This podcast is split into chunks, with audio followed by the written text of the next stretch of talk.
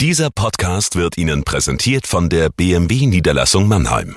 Bei uns finden Sie die größte Auswahl an BMW Neu- und Gebrauchtfahrzeugen in der Metropolregion Rhein-Neckar. Darüber hinaus sind wir Ihr Kompetenzzentrum für Elektromobilität. Überzeugen Sie sich selbst und besuchen Sie uns. Auch online unter bmwmannheim.de.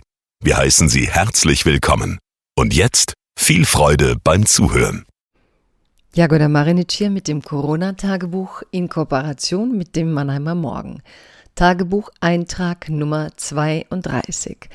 Ich habe heute das Thema der Übermut, weil ich immer mehr beobachte, dass in Deutschland so eine Stimmung auftritt, in der man meinen könnte, es habe hier irgendwie gar keine Pandemie gegeben. Das sei alles eine Erfindung gewesen. Und ich denke an die vielen Menschen, die ich alleine kenne, die hier Unglaubliches geleistet haben an Überstunden, an Informationswütigkeit, um zu erfahren, wie das Virus tickt, wie man sich davor schützt. Und jetzt, wo alles gut gegangen sind, stehen alle da und sagen, Mensch, war ja nicht nötig und wir müssen jetzt ganz, ganz schnell locker lockern. Ganz gleich, ob es dann auch die Situation wieder verschlechtert und wieder die gleichen in die Bresche springen müssen für den Leichtsinn der, der Leute, die jetzt meinen, alles besser zu wissen. Darüber habe ich geschrieben heute und das liest sich so. Liebes Corona-Tagebuch, liebe Zuhörerinnen und Zuhörer. So manches kommt gerade wieder in Mode. Spaziergänge und Autokinos zum Beispiel. Auf dem Philosophenweg in Heidelberg kann man sich vor Spaziergängern kaum noch retten, schon in den frühen Morgenstunden. Wenn wir in Deutschland über den Lockdown schimpfen, denke ich an meine Freunde in Spanien, die wochenlang nur für das Dringendste aus dem Haus durften, deren Gesichtshaus so blass ist, dass wir bei Videotelefonaten über ihr neues Geisterdasein Witze machen.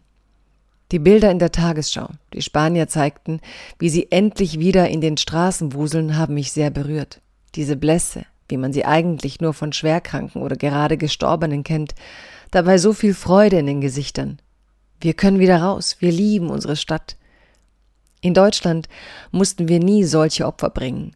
Wir kennen die Pandemie nicht als Zeit, in der sich Särge vor Krankenhäuser aneinanderreihen. Ich bin dankbar dafür. Eine Leistung, die alle gemeinsam gestemmt haben. Doch jetzt wird's wieder hysterisch, irrational. Lockerungswettstreit der Länder. Ja, ich habe immer betont, gute Kritik ist systemrelevant, weil Kritik voranbringt, gerade in Zeiten, in denen man nicht wirklich weiß, was tun. Jens Spahn etwa hat öfters Fantasien, die es zu drosseln gilt, wie nun den Immunitätsausweis. Doch Lob darf nicht fehlen. Was hier in fünf Wochen erreicht wurde, ist immens. Die Gefahr ist nun, eine Pandemie, vor der man sich erfolgreich geschützt hat, zu verharmlosen. Corona darf nicht das Leben bestimmen. Alle Bereiche müssen geschützt werden, richtig. Aber die Debatten dürfen auch nicht so geführt werden, als hätten wir es mit einer Grippe zu tun. Es war harte Arbeit von Menschen in allen erdenklichen Bereichen und Berufen.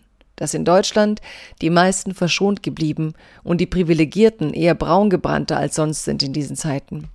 Selbst Jakob Augstein, der wirklich jede Maßnahme der Regierung in Frage stellt, sitzt sonnengebräunt in der Presseschau. Gut verdankt sich auch dem Wetter. Aber viele kamen glimpflich durch diese Krise. Ich gönne es wirklich jedem. Das jetzt zu missbrauchen allerdings, um die Bedrohung herunterzuspielen, verhöhnt die Leistung all jener, die unsichtbar geblieben sind in den letzten Wochen. Lasst uns klug bleiben, bis wir durch sind. Danach erst recht.